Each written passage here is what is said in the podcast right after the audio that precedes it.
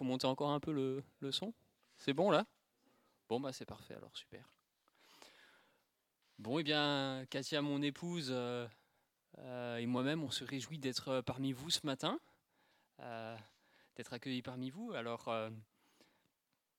peut-être pour ceux qui ne nous connaissent pas, quelques mots de présentation. Alors, Katia est directrice de, l'école chrétienne qui est, dans, les locaux de, notre église du Tabernacle de Chenauve. En fait, on est, on est ensemble dans cette église depuis, depuis 4-5 ans, quelque chose comme ça.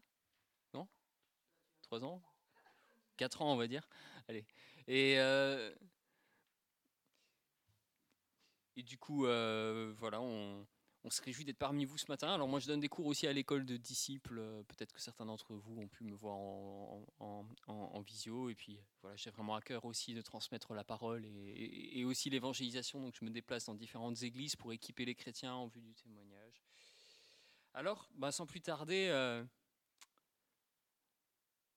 on va parler du sujet. De, en fait, ce qui est super, c'est que la première partie de culte a vraiment introduit ce, ce, dont on va parler ce matin. On est dans la semaine de la Saint-Valentin et on chantait Yeshua, tu es le plus beau parmi les plus beaux. Et euh, on va vraiment parler, ce matin, on va, rester dans une thématique love. Euh, et on va parler de, de, ce rapport, de cette relation que nous avons à celui qui est l'époux de nos âmes. Alors j'aime bien raconter des histoires. Et j'aime bien aussi quand je prêche euh, faire appel un peu à l'imagination des gens qui m'écoutent. Ce matin, je vais vous demander de faire preuve d'un peu d'imagination. Et si vous êtes un homme au masculin, il va falloir faire preuve d'encore, d'encore un peu plus d'imagination. Vous savez pourquoi? Parce que ce matin, vous allez devoir vous mettre dans la peau d'une fiancée. Donc imaginez, vous êtes fiancé et votre fiancé est très amoureux de vous. Et ce soir, il vous a invité dans un super restaurant. Alors vous arrivez sur place et là tout de suite il y a un serveur qui vient vers vous, très souriant, qui s'empresse de vous montrer la table où votre amoureux est déjà là. Il vous attend. Il y, a des chandelles, qui sont allumées, l'ambiance est cosy, il y a une musique sympa, il y a quelqu'un qui joue du piano à l'arrière de la, pièce.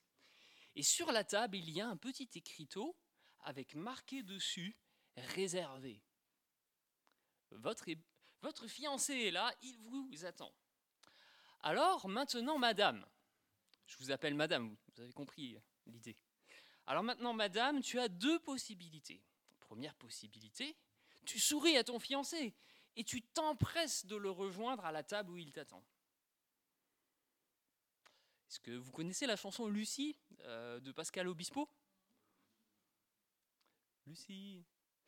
Je, bon, je sais pas vous la chanter, mais à un moment, dans les paroles de la chanson, Il dit ceci. Non, il dit pas ça. Euh, le temps, c'est le temps, c'est de l'amour. Et en fait, je pense que quand on aime quelqu'un, on est vraiment empressé de passer du temps avec la personne qu'on aime. Et c'est vrai que dans les temps du premier amour, on est tout feu, tout flamme, et on a vraiment ce désir de passer du temps. Donc tu es empressé de rejoindre ton fiancé tu, à sa table, et il y a beaucoup d'amour dans les regards que vous vous échangez. Donc ça, c'est la première possibilité. Maintenant, deuxième possibilité, deuxième scénario, tu sors ton smartphone et tu commences à swapper sur ton fil d'actualité, sur Instagram et tu traînes. Ou alors, pire, tu rencontres un ancien camarade de lycée avec qui tu as eu un flirt de courte durée. Et tu commences à discuter, à évoquer tes souvenirs communs avec lui. Et là-bas, à table, ton fiancé s'impatiente. Il commence à faire un peu la tête. En même temps, mettez-vous à sa place. Imagine maintenant la réaction de ton fiancé dans le, deuxième scénario. À ton avis, qu'est-ce qu'il ressent au fond de lui-même alors que tu traînes sur ton smartphone ou avec ton camarade de lycée? À votre avis, qu'est-ce qu'il ressent Le pauvre? Frustré, vexé, jaloux. Oui, à mon avis, il risque d'être déçu, triste, voire même jaloux et un peu en colère. Carrément. Et imagine encore, vous rentrez du restaurant et là dans la voiture, ton fiancé voit que tu échanges des SMS avec ton ex-crush des années lycée.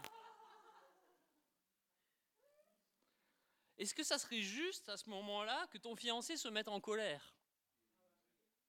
Bah oui. Ça serait même un peu bizarre là si ton fiancé il se mettait pas en colère. Normalement, si on aime vraiment quelqu'un, on tolère pas euh, qu'il y ait un rival comme ça. Si, à ce moment-là il y a pas un peu de jalousie, un peu de colère, ça veut dire que ton fiancé il t'aime pas. Et vous avez employé le mot tout à l'heure, vous avez parlé de jaloux. Eh bien, c'est un nom de Dieu dans la Bible. Dieu est un Dieu qui porte le nom de jaloux. Il est même dit que les ardeurs de l'amour de Dieu, Dieu nous aime d'un amour tellement ardent, tellement brûlant, on a senti aussi cette présence du Dieu qui nous aime ce matin. Cette présence est comme une flamme. Et les ardeurs de l'amour de Dieu pour nous, de son amour jaloux pour nous sont comme des ardeurs de feu, un feu dévorant. Songez à Moïse et à la montagne enflammée sur lequel la loi a été donnée. Alors que Dieu était en lune de miel avec son peuple, oui, c'est ça, c'est de ça qu'on peut parler. Madame l'église de Beaune, j'ai quelque chose de très solennel à te dire ce matin. Ton fiancé Jésus-Christ t'invite à un tête-à-tête -tête avec lui. Est-ce que tu es heureuse? Amen. Madame l'Église de Beaune, est-ce que tu as goûté que Jésus est bon? Est-ce que tu l'aimes de tout ton cœur, de toute ton âme, de toute ta force, de toute ta pensée? Est-ce que tu as envie de passer du temps en tête à tête avec ton amoureux, Jésus-Christ? Est-ce que tu as envie de lui donner le meilleur de toi-même, le meilleur de ton temps le meilleur dans tout ce que tu fais? Ou est-ce que tu vas lui laisser les miettes? En fait, dans la Bible, il y a un synonyme pour cet écriteau. Vous vous souvenez, en fait, dans l'histoire, le fiancé qui attend sa fiancée à table, il y a un petit écriteau, et qu'est-ce qui est écrit dessus? Réservé. Quel est le synonyme qu'on peut trouver au mot réservé dans la Bible? Réservé, mis à part, alors le fait d'être réservé et d'être mis à part pour vivre notre vie entière comme un tête-à-tête avec Dieu, c'est quoi le mot? Choisi On y est, hein En fait, c'est le mot saint. En fait, être saint, c'est pas être pur, c'est pas être parfait. C'est être mis à part. Devenir pur et sans péché, ça, Dieu s'en charge par le sang versé de son Fils Jésus. Mais être saint, c'est être consacré pour vivre toute notre vie comme un tête-à-tête avec Dieu, où lui est notre trésor et où nous, nous sommes son trésor. Il est à moi, je suis à lui. La bannière qu'il étend sur moi, c'est son amour. Un amour jaloux, un amour qui ne tolère pas de rival, mais un amour ardent, un amour qui guérit, un amour qui bénit, un amour qui est bienfaisant pour nous.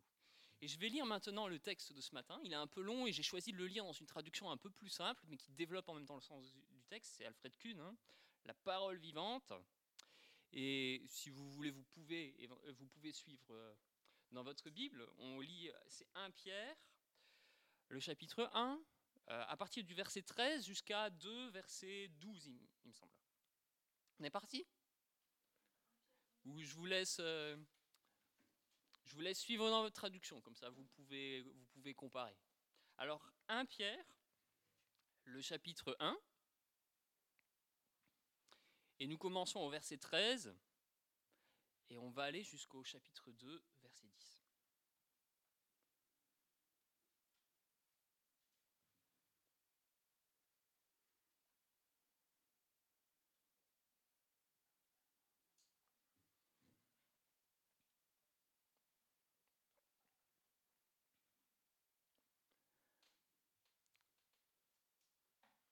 Vous êtes prêts? C'est pourquoi rassemblez vos pensées, vos énergies. Tenez-vous prêts à avancer et à agir. Soyez sobres et vigilants. Gardez le contrôle de vous-même. Tournez toute votre espérance vers la grâce qui vous sera accordée le jour où Jésus-Christ apparaîtra. Comme il convient à des enfants obéissants, Ne vous laissez plus mener par les passions qui vous gouvernaient autrefois au temps de votre ignorance. Au contraire, montrez par tout votre comportement que vous êtes séparés du mal pour appartenir à Dieu, comme celui qui vous a appelé est lui-même séparé du mal. En effet, l'Écriture déclare, Vous serez saints, car moi je suis saint. Puisque dans vos prières vous dites Notre Père à celui qui juge impartialement tous les hommes selon ce que chacun a fait, conduisez-vous en conséquence, pendant tout le temps qui vous reste à passer ici-bas comme des étrangers, sur une terre d'exil. Témoignez par toute votre manière de vivre votre respect pour lui. Vous savez bien à quel prix vous avez été libérés du mode de vie futile transmis par vos ancêtres. Souvenez-vous que votre rachat n'a pas été payé par de l'argent ou de l'or, ni par aucun bien susceptible de se dévaluer. Non, il a fallu que le Christ, tel un agneau innocent et sans défaut, verse son sang précieux pour vous.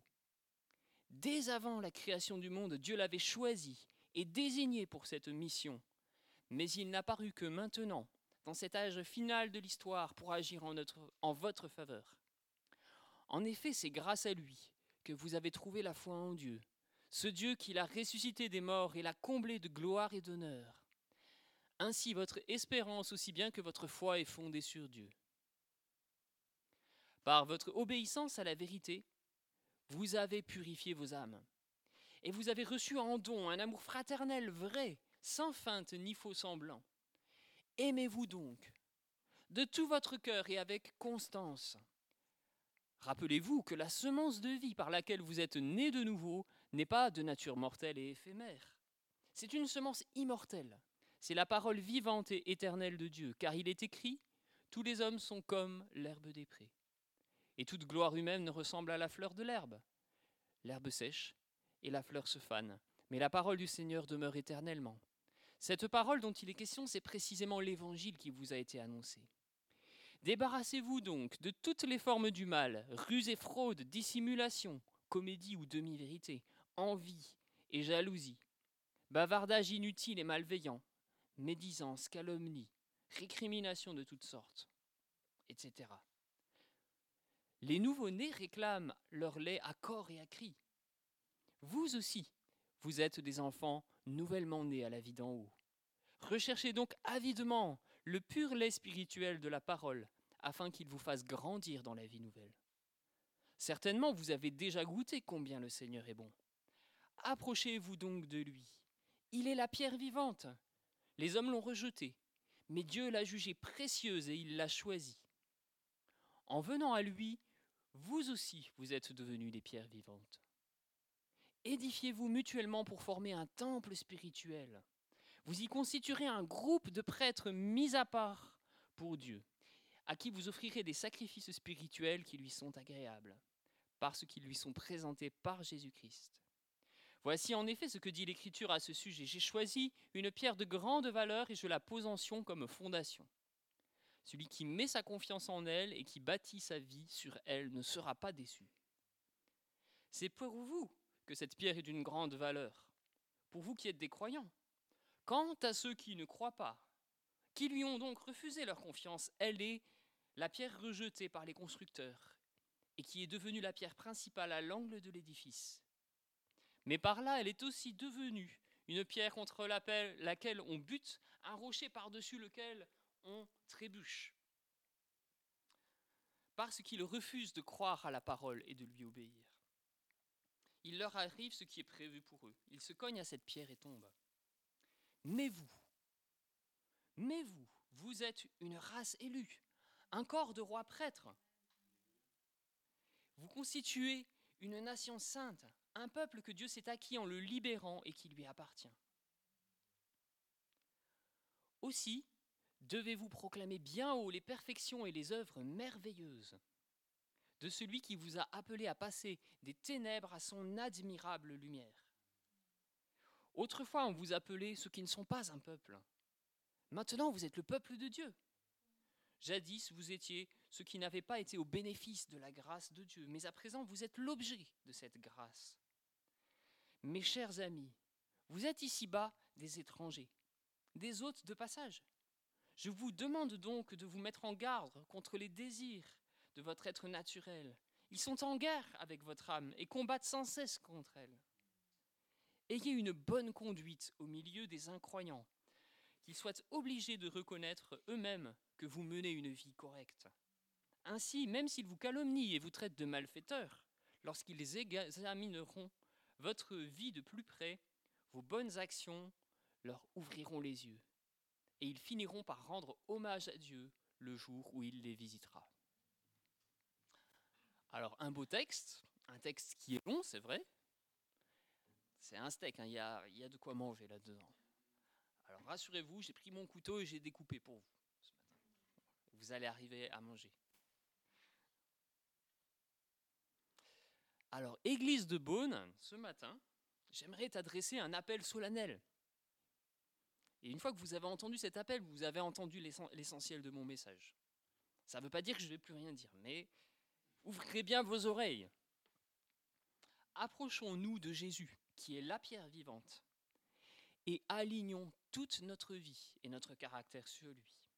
Afin de former quoi? Afin de former un temple saint et un peuple de rois prêtres consacrés qui s'offrent pour lui. Et cet appel solennel, qui nous est adressé par Dieu, hein, par la bouche de l'apôtre Pierre, je vais le décliner en quatre parties. Première partie, premier appel, devenez saints dans toute votre façon de vivre. Alors on va revenir à notre histoire. Vous vous souvenez, la fiancée, le fiancé, le rendez-vous galant, la Saint-Valentin la fiancée de notre histoire, est-ce qu'elle était vraiment préparée pour rencontrer son, son fiancé? Oui, non? Pourquoi? Le deuxième scénario alors. deuxième scénario, tu fais bien de le dire. Est-ce qu'elle était prête? Pas du tout. En fait, sa pensée divaguait ça et là, elle se laissait aller à toutes sortes de distractions, elle se laissait distraire par des choses futiles. Et ce qu'on peut dire, c'est que son cœur n'était pas tout entier à son fiancé. Son cœur était partagé. Est-ce que vous vous souvenez de cette parole de Jésus qui dit ⁇ Là où est ton trésor, là aussi sera ton cœur ⁇ Donc il y a cette question, mais où était le cœur de cette fiancée? Son cœur n'était pas tout entier à son fiancé. Est-ce que notre cœur est tout entier à Jésus-Christ? En fait, quand on lit la Bible, cette histoire d'un époux qui se fiance à son épouse, elle est employée pour décrire à la fois la relation de Dieu à son peuple d'Israël et de Jésus-Christ à son Église. Donc on voit que ça traverse les deux testaments. Et on attend quoi, nous, en tant que chrétiens? C'est quoi notre ligne de mire? Qu'est-ce qui se passe à la fin de l'histoire? Le retour de l'époux et les noces de l'agneau, ce moment où Jésus est uni à son Église, il y a cette joie parfaite qui se trouve dans la communion, dans la rencontre entre l'épouse et l'époux. En fait, la Bible nous parle de notre vie tout entière et même de la vie de l'humanité tout entière comme d'une longue période de fiançailles, au cours de laquelle nous nous préparons pour aller à la rencontre de notre époux. Mais comment est-ce que nous pouvons nous préparer intérieurement à cette rencontre, à votre avis? J'aime bien poser des questions, donc je vous lance des perches de temps en temps, n'hésitez pas, c'est bienvenu. Comment est-ce que nous pouvons nous préparer intérieurement à rencontrer Jésus. Nous consacrer Est-ce que vous avez des éléments un peu concrets? Comment est-ce qu'on peut préparer notre cœur et notre esprit à rencontrer la prière, la lecture de la parole? Effectivement. Oui, le service. Dans l'Ancien Testament, Dieu nous, est euh, Dieu nous est présenté aussi comme l'époux ou comme celui qui, qui, euh, qui va se fiancer avec celle qui va devenir son épouse Israël, et il établit une alliance avec elle. cette alliance, il l'établit au mont Sinaï. Et Pierre va faire référence à cet épisode, en fait, dans, dans le texte qu'on vient de lire. Et voilà ce que dit Pierre. Comme celui qui vous a appelé est saint, vous aussi soyez saint dans toute votre, toute votre conduite, dans toute votre façon de vivre. Parce qu'il est écrit, Soyez saints, car moi je suis saint. Vous vous souvenez le petit mot réservé? Réservé pour Dieu. Et avant que les Israélites ne sortent d'Égypte, comment vivaient-ils? Est-ce qu'ils vivaient comme le peuple de Dieu alors qu'ils étaient en Égypte? Non. Ils vivaient comment? Ils étaient esclaves, effectivement. L'esclavage de l'Égypte, si on fait un parallèle avec nous, ça va être l'esclavage du péché. Est-ce qu'ils étaient bien en, Égypte, les Israélites? Non, pas vraiment. Cependant, alors que les Égyptiens, alors que les Israélites vivaient comme des Égyptiens et qu'ils vivaient comme des esclaves, ils avaient aussi accès à un certain confort, ce qui fait que quand ils se sont retrouvés dans le désert, ils ont commencé à râler contre Moïse et ils dire ah c'était tellement bien en Égypte, on avait des concombres, on avait des marmites de viande, on mangeait bien. On peut dire que les Israélites étaient un peu pollués par le mode de vie égyptien, par la, par la mentalité égyptienne. Et Dieu les a appelés non seulement à sortir du pays de l'Égypte, mais aussi de leur ancienne façon de vivre.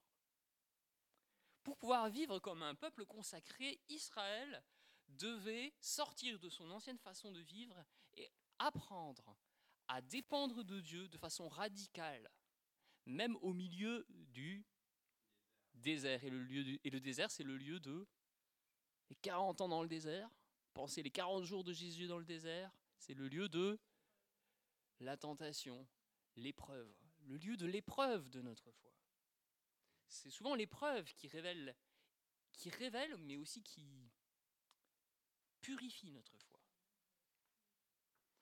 Et nous aussi, comme le peuple d'Israël, nous sommes appelés à abandonner une ancienne façon de vivre pour pouvoir en adopter une nouvelle. je vous propose maintenant juste de regarder dans deux directions. D'abord vers le passé et ensuite vers l'avenir. Alors regardons vers le passé vers notre ancienne façon de vivre. Autrefois, que dit l'apôtre Pierre? Nous étions des enfants rebelles et désobéissants. Mais maintenant, Dieu nous appelle à vivre comment? Comme des enfants obéissants, comme des enfants d'obéissance même, il est dit. Euh, comme, il, est dit en fait dans le texte, de façon littérale. Mais du coup, des enfants d'obéissance, ça veut dire vraiment que l'obéissance devient notre trait de caractère. C'est quelque chose qui fonde notre identité notre vie. Autrefois, nous étions esclaves, esclaves du péché et entraînés par nos convoitises mauvaises. En fait, nous vivions avec des mauvaises façons qu'on avait héritées de notre éducation, qu'on avait héritées de nos parents, qui nous ont été transmises par notre famille d'origine. Vous sortez tous d'une famille qui n'est pas parfaite et vous avez sans doute appris des façons de fonctionner, même de façon inconsciente. Et se tourner vers Christ, c'est aussi abandonner ces, manières de vivre, ces mauvaises façons de vivre héritées de nos pères. Et comment se trouvait notre cœur dans notre ancienne vie? Notre cœur était sans paix. Notre vie était un champ de ruines. Et nous n'avions pas d'espérance. Mais maintenant, Dieu nous a appelés. Et il nous a donné une espérance. Il nous a donné une vie nouvelle. Alors Dieu nous appelle à ne plus nous conformer à nos convoitises d'autrefois et à rejeter notre ancienne façon de vivre. Parce qu'il nous donne une espérance vivante qui transforme en profondeur tous les aspects de notre vie. Alors le jour où vous avez reçu Jésus dans votre vie, tout n'a pas changé d'un coup de baguette magique. Il est en train de tout transformer. Et il n'abandonnera pas l'œuvre qu'il a commencée. Et cette espérance vivante qui change notre vie nous délivre de nos convoitises, de nos péchés, de nos anciennes façons de vivre qui nous menaient à la ruine, pour nous faire rentrer dans la plénitude de l'héritage que Dieu a prévu pour nous. Regardons vers le passé, vers ce que Jésus a accompli pour nous. On l'a chanté tout à l'heure. Jésus a payé le prix fort pour nous. Et si Dieu nous appelle à abandonner notre ancienne façon de vivre, c'est parce que le prix payé pour notre délivrance a été très élevé. Ce prix, c'est le prix le plus précieux qui soit, le plus précieux au monde. C'est quoi le prix de notre rachat de l'esclavage du péché? Le sang de Jésus. Ce sang de Jésus, l'agneau de Dieu, l'agneau de Dieu pur, sans défaut et sans tache. Alors, bien-aimés, si nous savons que c'est à ce prix-là que nous avons été délivrés, combien cela a coûté à Jésus qui a payé le prix fort par amour pour nous, nous ne pouvons plus vivre notre vie comme avant, comme si de rien n'était.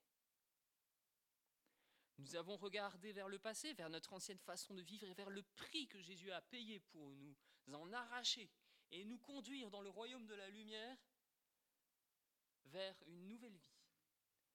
Et maintenant, regardons vers l'avenir. Qu'est-ce qu'il y a dans notre ligne de mire, à nous qui vivons au milieu d'un monde qui court à sa perte? Qu'est-ce qui nous donne de l'espérance?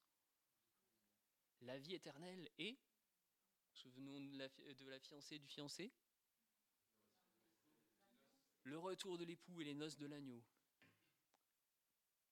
Ça vous est déjà arrivé à faire, des, de faire des agapes en fait en église ou d'avoir de faire une barbecue partie avec vos voisins? Il y a de la joie quand on passe un moment convivial, fraternel. Hein. Mais quand ce sera Jésus qui, qui s'habillera, qui prendra le vêtement du serviteur pour venir nous servir et qui nous fera rentrer dans sa joie, en fait, il y aura une joie indescriptible pendant ce repas des noces de l'agneau. Voilà vers quoi nous regardons. Et cette joie à venir nous aide aussi à remettre en perspective les épreuves du moment présent. Alors, réjouissons-nous en espérance. Jésus revient et nous nous préparons à le rencontrer. Et pour aller à la rencontre de son époux, que fait l'épouse? Elle se fait, elle se fait belle. Mais avant le repas des noces de l'agneau, il y aura un moment qui sera un peu moins agréable, et dont parle Pierre ici, dans ce texte. Il y aura le jour du jugement. Et Pierre nous rappelle que le Dieu que nous appelons Père est aussi celui qui jugera chacune de nos actions, sans faire de favoritisme. Mais alors quoi? On a, quand même été purifié par Jésus. On va, on va passer en jugement, nous? Eh oui.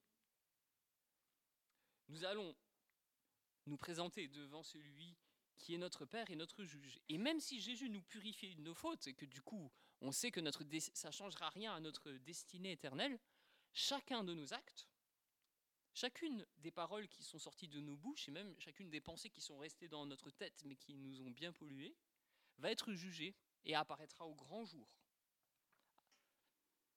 Chacun de nos actes, chacune de nos paroles, chacune de nos pensées apparaîtra pour ce qu'elle est devant Dieu et devant les hommes réunis. Mais Dieu en effacera le souvenir et il ne se souviendra que de nos œuvres bonnes. Néanmoins, c'est quand même important de nous souvenir que celui que nous appelons notre Père est aussi juge. Pour que nous puissions nous comporter avec crainte, comme le dit Pierre, que nous nous comportions avec crainte pendant notre séjour sur la terre où nous ne sommes que des voyageurs de passage.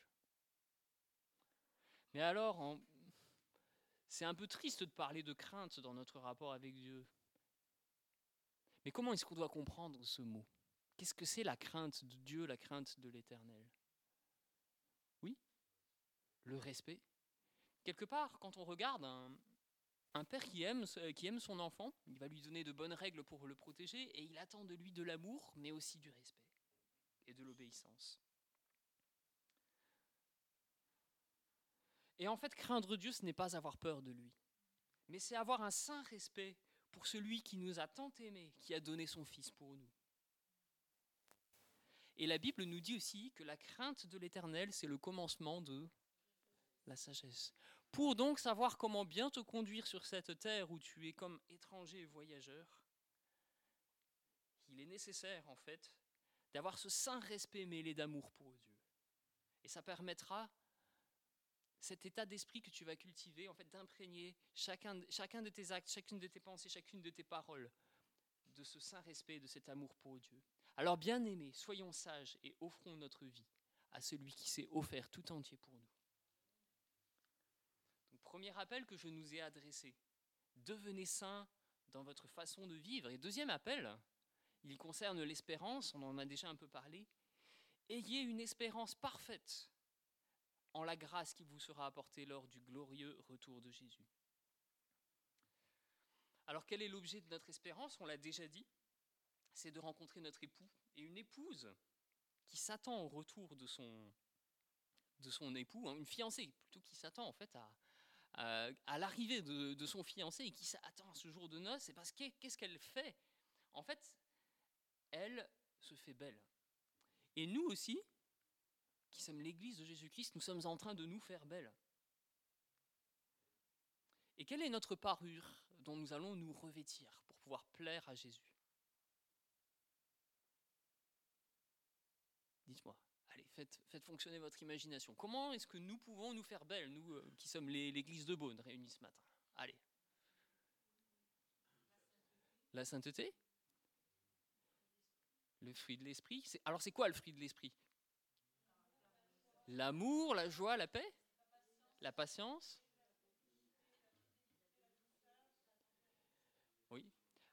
Donc alors, si je, si je te dis, Église de Beaune, tu es parfaitement maître de tes émotions, tu es patiente, tu es douce, tu es rempli d'amour, je suis en train de parler de ton caractère. Mais est-ce qu'on est toujours comme ça entre nous? Il y a encore du travail. Donc pour vraiment nous faire belle, je pense qu'il y a encore ce travail. Après, ce qui est vraiment encourageant, c'est de se dire ce travail, on ne le fait pas tout seul, c'est le Saint-Esprit. C'est pas juste le résultat de nos efforts, c'est le fruit du travail du Saint-Esprit. Maintenant, quand même, l'apôtre Pierre toujours nous appelle à faire tous nos efforts pour développer ces qualités. C'est dans la deuxième lettre de Pierre, je ne lis pas le texte, mais cette croissance dans un caractère qui est le caractère de Jésus implique aussi nos efforts et notre volonté. Faisons-nous belles par amour celui qui nous a aimés. Notre parure, ce sont donc les œuvres belles aussi. Notre conduite, notre façon de nous conduire qui est séparée du, du mal, notre fait de rejeter ce qui nous souille.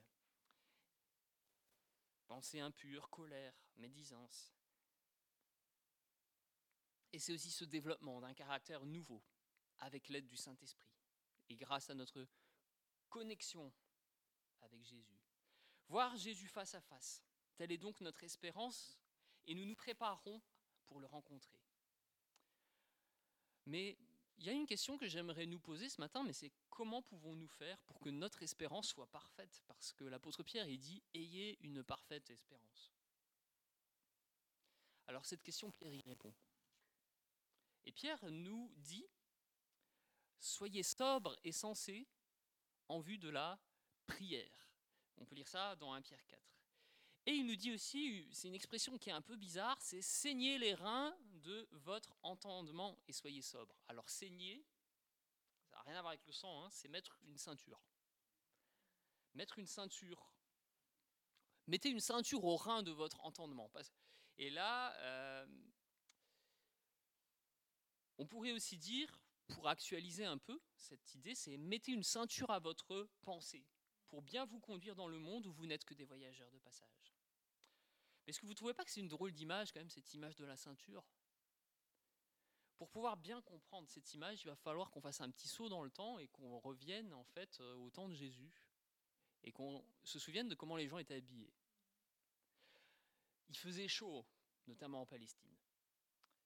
Et du coup, ils portaient pas des vêtements étroits, bien cintrés, euh, qui collent le corps, mais ils avaient des grands vêtements, un espèce de grand linge, un espèce de grand drap, une toge, une tunique longue et ample pour éviter que ce vêtement leur colle au corps et, pour éviter la transpiration. Mais bien sûr, en fait, vous vous imaginez, vous avez en fait un grand, euh, un long vêtement comme ça, vous vous mettez à marcher, donc qu'est-ce qui vous arrivez Vous allez vous prendre les pieds dedans et puis patatras, boum, par terre.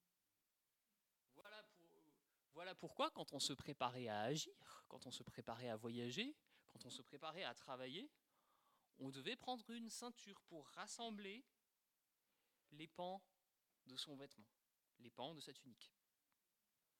Et je vous lis maintenant une autre traduction donc, de, ce, de cette idée. Donc le, texte d'Alfred Kuhn. Hein. Gardez votre esprit en éveil. Rassemblez vos pensées, pas les pans du vêtement, mais rassemblez vos pensées et vos énergies. Tenez-vous prêts à avancer et à agir. Soyez sobre et vigilant. Gardez le contrôle de vous-même. Alors vous savez peut-être que pour remporter un combat, un soldat doit être discipliné. Il doit obéir à son maître et il doit se soumettre à une discipline de vie. Et un athlète qui veut remporter une course, pour pouvoir tenir le coup jusqu'à la ligne d'arrivée, alors que ses efforts le font souffrir, alors que ses muscles sont tendus et lui font mal, alors qu'il peine à garder le souffle, pour qu'un athlète puisse arriver à tenir le bout jusqu'à la ligne d'arrivée, il doit se concentrer tout entier sur cette ligne d'arrivée. Concentrer ses regards et son esprit vers la ligne d'arrivée. Et c'est ça qui va l'aider à tenir. Eh bien, nous aussi, nous sommes engagés dans un combat et nous sommes engagés dans une course. Nous sommes engagés dans la course chrétienne. Mais pour que nous puissions tenir jusqu'au bout de la course,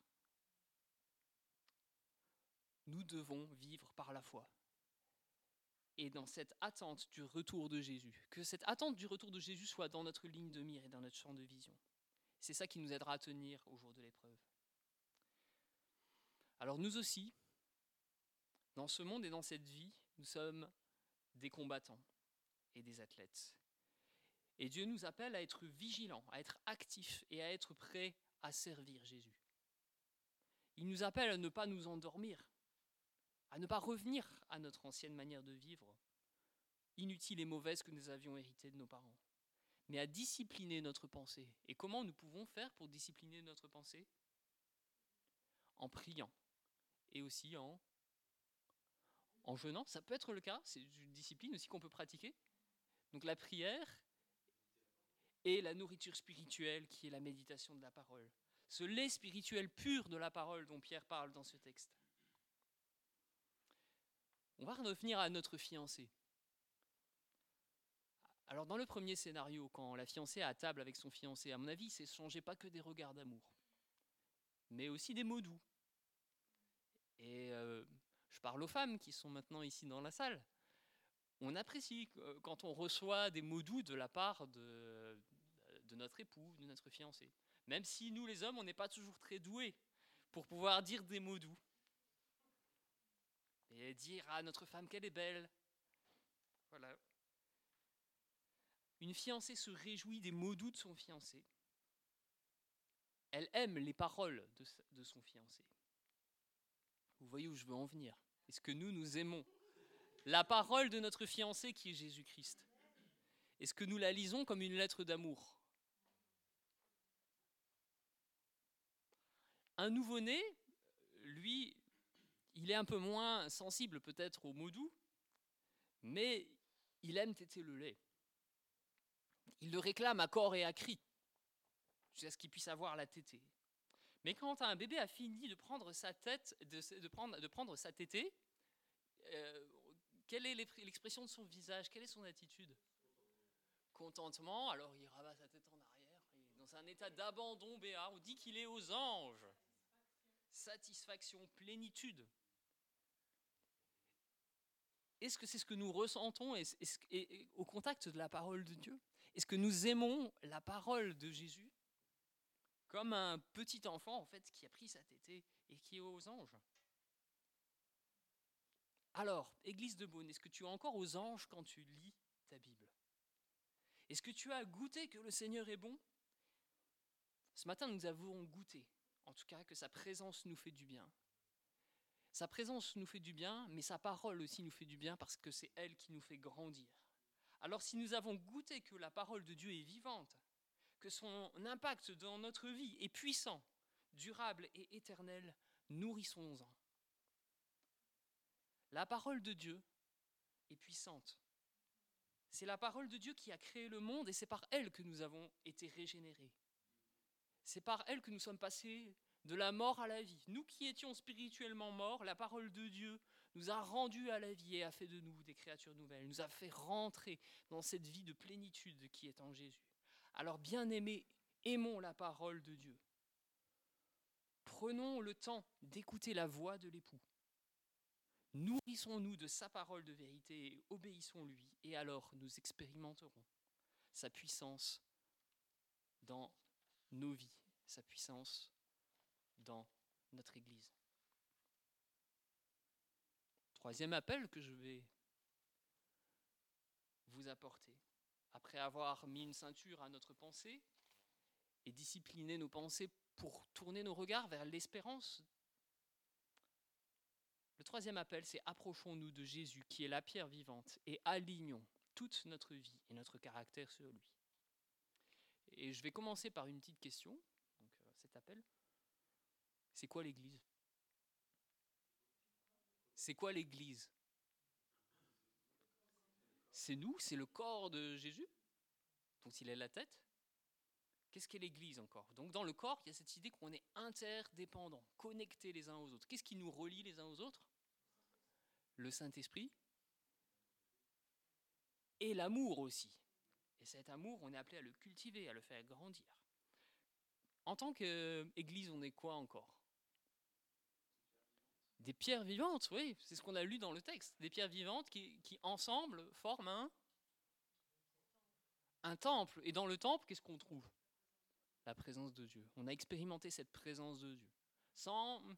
Dieu est présent partout, mais la présence de Dieu devient manifeste là où les hommes et les femmes s'alignent sur Jésus et se réunissent en son nom.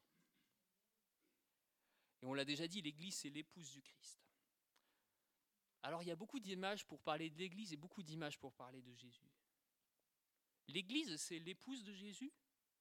Mais comme Jésus n'est pas seulement l'époux, mais qu'il est aussi la pierre angulaire du temple de Dieu, s'approcher de l'époux, c'est aussi s'approcher de celui qui est la pierre d'angle du temple.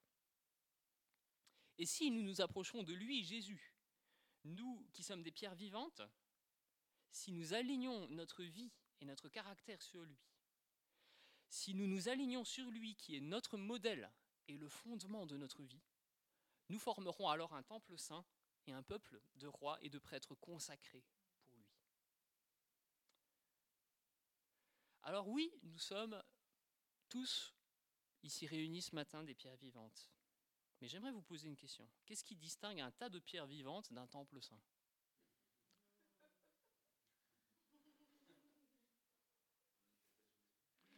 La manifestation de l'esprit, oui. Mais d'un point de vue physique, représentez-vous en fait de, belles, les belles maçonneries du temple et représentez-vous un tas de pierres. C'est quoi la différence? L'alignement, oui, pour un temple, c'est aligné, mais pour le tas de pierres, c'est comment? C'est désordonné. Qu'est-ce qu'on trouve quand on remue des tas de pierres? Surtout dans les endroits où il Des serpents. Donc, là où nos vies ne sont pas alignées sur le caractère de Jésus. Euh, là où au lieu de l'humilité, de l'amour, il y a le désordre, la médisance, euh, les reproches, les critiques, tout ça. Eh bien, il y a de la place pour que les serpents qui sont les péchés puissent agir.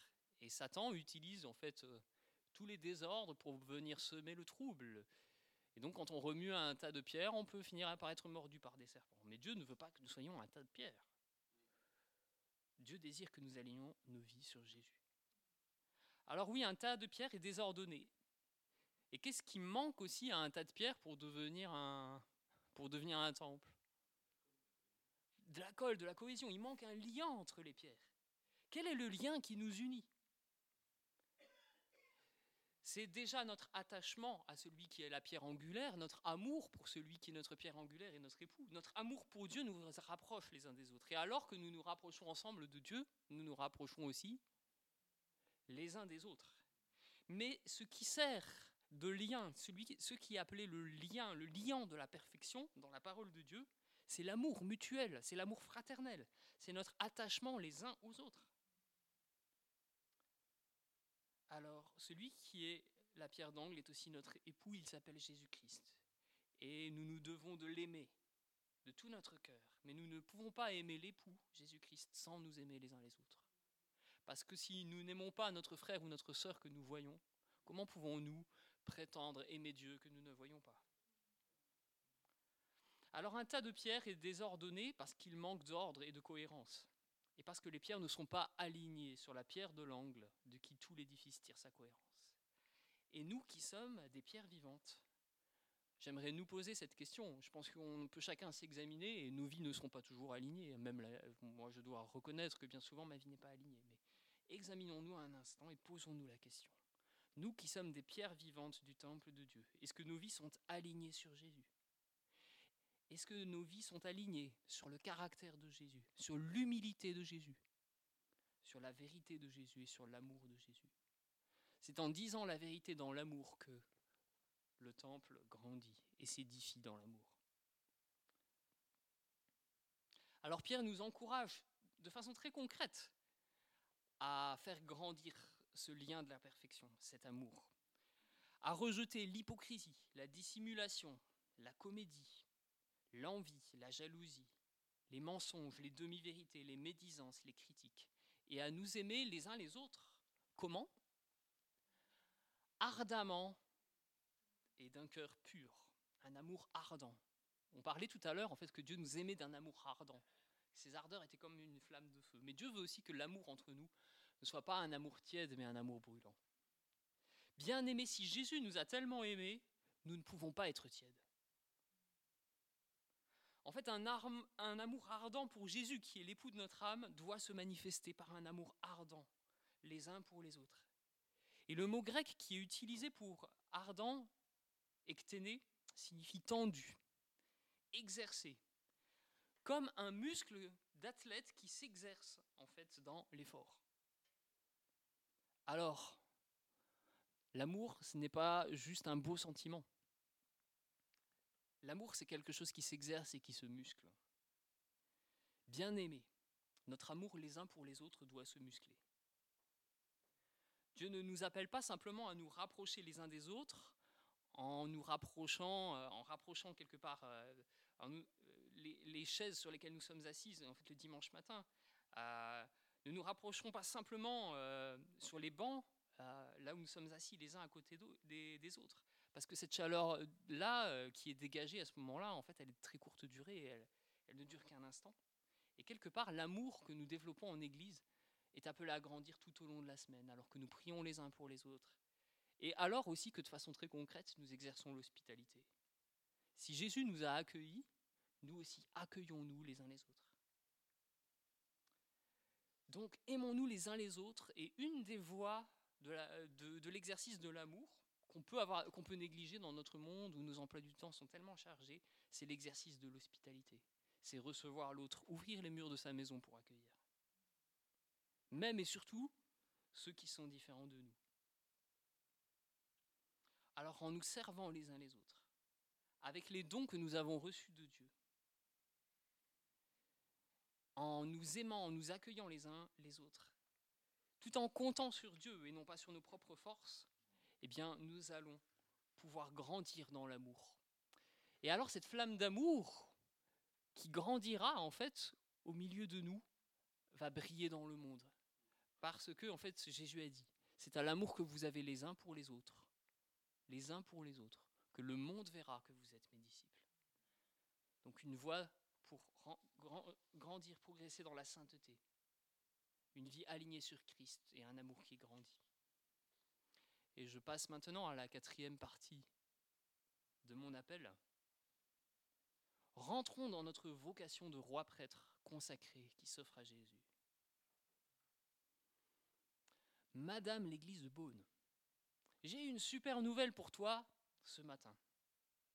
Ton fiancé Jésus-Christ t'a acheté ta robe de mariée. Alors, est-ce que tu es contente? Est-ce que tu es heureuse, Église de Beaune? Nous qui sommes ensemble la fiancée de Jésus-Christ, Jésus, notre grand prêtre, veut nous passer à nous aussi des habits de sacrificateur. Il nous revêt des vêtements du salut et il nous couvre du manteau de la justice. Pour faire de nous quoi? Pour faire de nous un peuple de de rois et de sacrificateurs, exactement. Alors nous qui sommes les pierres vivantes qui forment ensemble le temple, le tabernacle de, de Dieu ici à Beaune, nous sommes aussi les rois prêtres qui officient à l'intérieur de ce tabernacle et qui offrent des victimes spirituelles. Alors là, vous allez dire, là, il est bizarre Aurélien. Qu'est-ce qu'il veut dire là? On va quand même pas venir sacrifier des, des mignons petits agneaux, magneaux innocents en fait dans ces lieux ce matin. On va pas verser le sang des agneaux. Qu'est-ce qu'on offre comme victime spirituelle C'est nous-mêmes. C'est ce que dit Paul hein, dans Romains 12, versets 1 à 2. Offrez vos vies comme un sacrifice vivant à Dieu. En fait, Jésus est le sacrifice ultime, l'agneau de Dieu qui a donné sa vie pour nous, qui a versé tout son sang pour nous. Mais Dieu ne veut pas que nous, nous soyons un sacrifice mort, mais il veut de nos vies.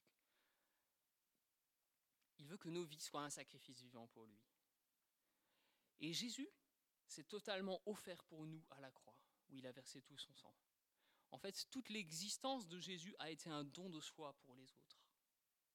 Donc la réponse normale, le culte logique que Jésus attend de nous, s'il s'est donné en entier pour nous, c'est que s'il s'est donné en entier pour nous, c'est que nous aussi nous nous donnions en entier pour lui.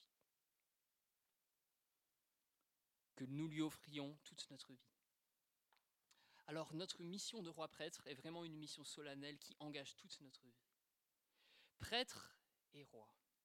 Et j'aimerais maintenant nous poser des questions en fait par rapport à cette idée qu'on est roi et prêtre, parce que c'est pas si évident que ça. Il faut, j'aimerais qu'on comprenne ce que ça veut dire. Qu'est-ce qui caractérise un roi? L'autorité. Donc, si nous régnons avec Jésus, ça veut dire que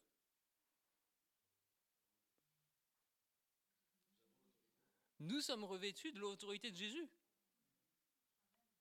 Si nous régnons avec Jésus, nous avons reçu son autorité pour faire le bien, c'est-à-dire pour guérir, pour délivrer, pour aimer, pour pardonner. Mais il y a une clé, un principe spirituel qui est valable dans le monde visible et dans le monde invisible. C'est que pour que nous soyons revêtus de l'autorité de Jésus, nous devons être soumis à Dieu. Et nous ne pouvons pas être soumis à Dieu si nous ne sommes pas soumis les uns, les autres, les uns aux autres, et aussi à nos responsables dans la foi. Donc, faut le savoir, il est absolument impossible que Dieu donne son autorité à des rebelles et à des désobéissants. Mais Dieu donne son autorité, Dieu notre Père donne son autorité à des enfants obéissants.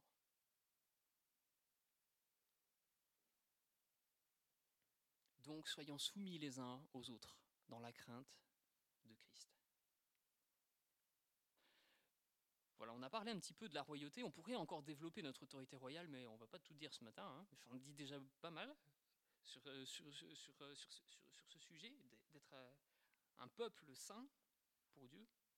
On va parler des prêtres maintenant. Qu'est-ce qu'un prêtre apportait à Dieu dans l'Ancien Testament? Des sacrifices? Quoi d'autre? Des offrandes, oui? Qu'est-ce qu'ils faisaient encore Qu'est-ce que faisaient les prêtres et les sacrificateurs dans l'Ancien Testament? Le service, oui, très juste. Et ils apportaient aussi sur un autel les parfums, oui. Et on va parler du service, des sacrifices et du parfum. Les sacrifices, on en a déjà parlé un peu. Alors aujourd'hui, notre service, en fait, euh, ce n'est plus la liturgie du temple. Mais ce que Dieu nous appelle, c'est à nous mettre au service les uns des autres, à être fidèles dans les petites choses, à nous aimer les uns les autres. Alors bien aimés, dans notre service pour l'époux qui est Jésus-Christ, recherchons recherchons l'excellence. Cherchons à donner le meilleur de nous-mêmes à Dieu et aux autres, par notre service et par nos vies. Mais attention, alors que nous cherchons à donner le meilleur de nous-mêmes dans tout ce que nous faisons, il y a un écueil dans lequel nous ne devons pas tomber, c'est le perfectionnisme. Pourquoi? Parce que le perfectionnisme décourage. Si nous cherchons à donner quelque chose de bon à Dieu, c'est parce que nous sommes remplis d'amour pour lui. Et bien aimé, je crois vraiment que l'excellence que Dieu désire dans notre service doit être une excellence dans l'amour. Ce qui rend notre service excellent, c'est quand il est tout entier imprégné d'amour pour Dieu et d'amour pour le prochain. Si j'aime l'autre, je vais chercher à donner le meilleur de moi-même. Si j'aime Dieu, je vais chercher à faire le meilleur de moi-même. Mais ce n'est pas pour euh, avoir de bons résultats sur les tableaux de marque euh, de l'Église ou pour être vu par les autres. Non, c'est par l'amour. Une excellence dans l'amour. Voilà ce à quoi Dieu nous appelle, le Dieu qui est saint. Faisons donc du mieux que nous pouvons pour Dieu, mais en mettant l'amour au-dessus de toutes nos valeurs. Et accueillons-nous les uns les autres comme Jésus nous a accueillis. Exerçons l'hospitalité. Notre service, donc, de l'Église du prochain et les sacrifices alors nous offrons à Dieu des sacrifices, et ce sont nos vies que nous offrons en sacrifice vivant. Mais pas que, pas que les nôtres. On est appelé à chercher des victimes spirituelles en dehors de l'Église pour les amener, les amener à Dieu. Quelles sont ces victimes spirituelles?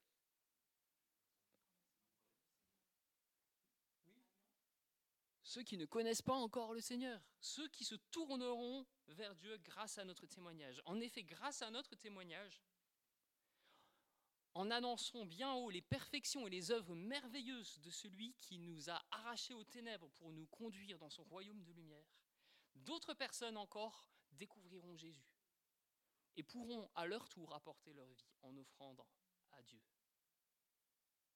Et ces personnes, elles aussi, offriront leur vie comme un cadeau d'amour à Jésus. Voilà, des sacrificateurs qui offrent leur vie à Dieu et qui amènent d'autres à s'offrir à lui à travers la parole de leur témoignage. Et troisième aspect, c'est le parfum. Et le parfum, c'est l'adoration. C'est par là que nous avons commencé euh, notre culte et c'est aussi par là que nous allons le terminer. Le parfum représente quoi? Il représente notre adoration, mais quoi encore? Notre cœur? Alors oui, notre manière de vivre, mais le parfum, c'est là... Parce qu'en fait, toute notre vie est un culte. Mais le parfum, c'est l'expression de l'amour de notre cœur. C'est nos louanges et, ce sont aussi nos prières. Et là, j'aimerais juste dire rappeler quelque chose, mais on l'a vécu, je pense, ce matin, c'est lorsque nous commencerons à adorer Dieu, il se passe quelque chose. Il se passe quelque chose à l'intérieur de nous, il se passe aussi quelque chose dans le ciel. Parce que Jésus est l'époux qui attend notre louange. Il la désire, notre louange. Il désire notre amour, l'expression de notre amour. Jésus aime quand son épouse lui dit son amour et prend du temps avec lui. Et alors que nous prenons nos faibles mots pour louer notre grand Dieu. Le trop grand amour qui se tient dans son cœur et qui est tout entier prêt à déborder, mais on va se déverser sur nous, il va venir nous remplir. Et c'est dans ce contexte, dans cette atmosphère, dans ce climat d'adoration, que Jésus communique les dons de son esprit à son épouse qui est réunie. Parce que alors que il est dit que Dieu trône au milieu des louanges de son peuple, et alors que nous le louons, Dieu veut agir. Parce que Dieu est celui qui invite nous. C'est pas nous qui invitons Dieu, c'est nous qui répondons à son invitation. Et alors que nous répondons à son invitation et qu'il déverse son amour pour nous, Dieu veut aussi, à travers nous, pardonner, exprimer son pardon, sa guérison, sa libération. Dieu nous utilise, mes frères et sœurs. Église de Beaune, est-ce que vous êtes conscient que vous êtes des rois et des prêtres? Est-ce que vous êtes conscient que Dieu vous a revêti de son autorité royale et a fait de vous des, sacrificateurs. Et qu'à travers vous, Dieu peut déverser son amour dans la vie des autres, dans la vie de vos frères et sœurs déjà, et dans la vie de ceux qui ne sont pas encore de cette maison, de ce troupeau. Dieu veut déverser son amour à travers vous pour guérir, pour libérer, pour sauver. Je vais maintenant conclure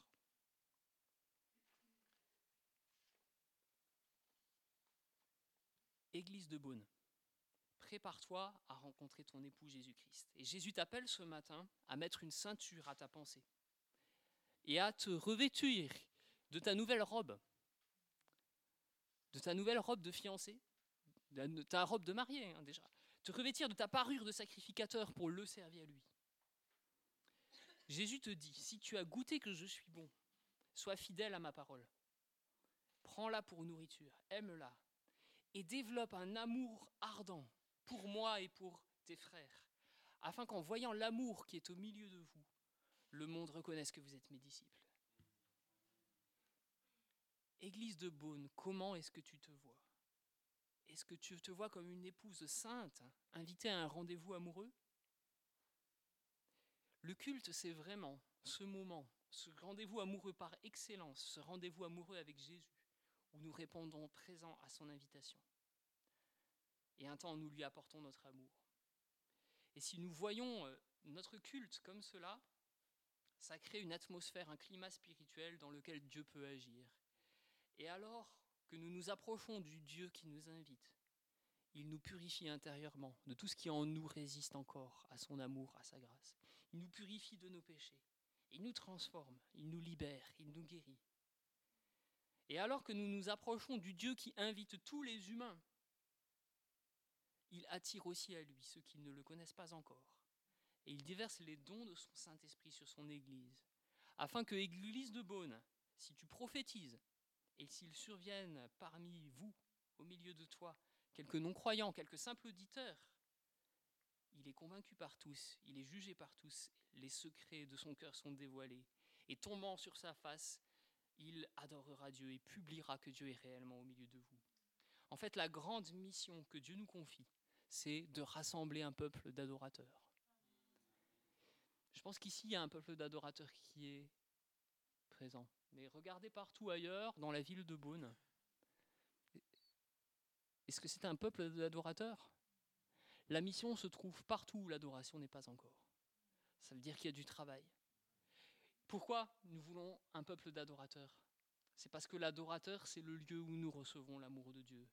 Et que l'amour de Dieu veut se déverser aujourd'hui. Dieu veut agir. Alors préparons-nous à être ces canaux de la bénédiction divine, les uns pour les autres, et pour cette ville où Dieu nous a placés. Alors, soyons prêts à ce que nos rassemblements soient des lieux où les gens nous visitent soient saisis par la présence du Dieu Saint et bouleversés par l'amour de Jésus. Et j'aimerais maintenant prier, après quoi nous chanterons Adorons Jésus, et qu'on le chante à nouveau comme un, cette adoration à l'époux de nos âmes. Père, je te remercie pour ce peuple d'adorateurs que tu as déjà réuni ici, euh, dans cette ville de Beaune, Seigneur. Ils viennent d'horizons différents, tu connais leur histoire à chacun. Tu les aimes, chacun d'un amour éternel. Et tu agis déjà dans la vie de chacun. Merci parce que l'œuvre que tu as commencée à chacun d'entre eux, tu la rendras parfaite. Tu continueras à guérir, à délivrer. Père, tu revais aussi de ta puissance, de ton amour et de ta compassion, Seigneur, chacun de mes frères et sœurs ici réunis. Glorifie-toi au milieu de cette Église, glorifie-toi au milieu des louanges de ton peuple.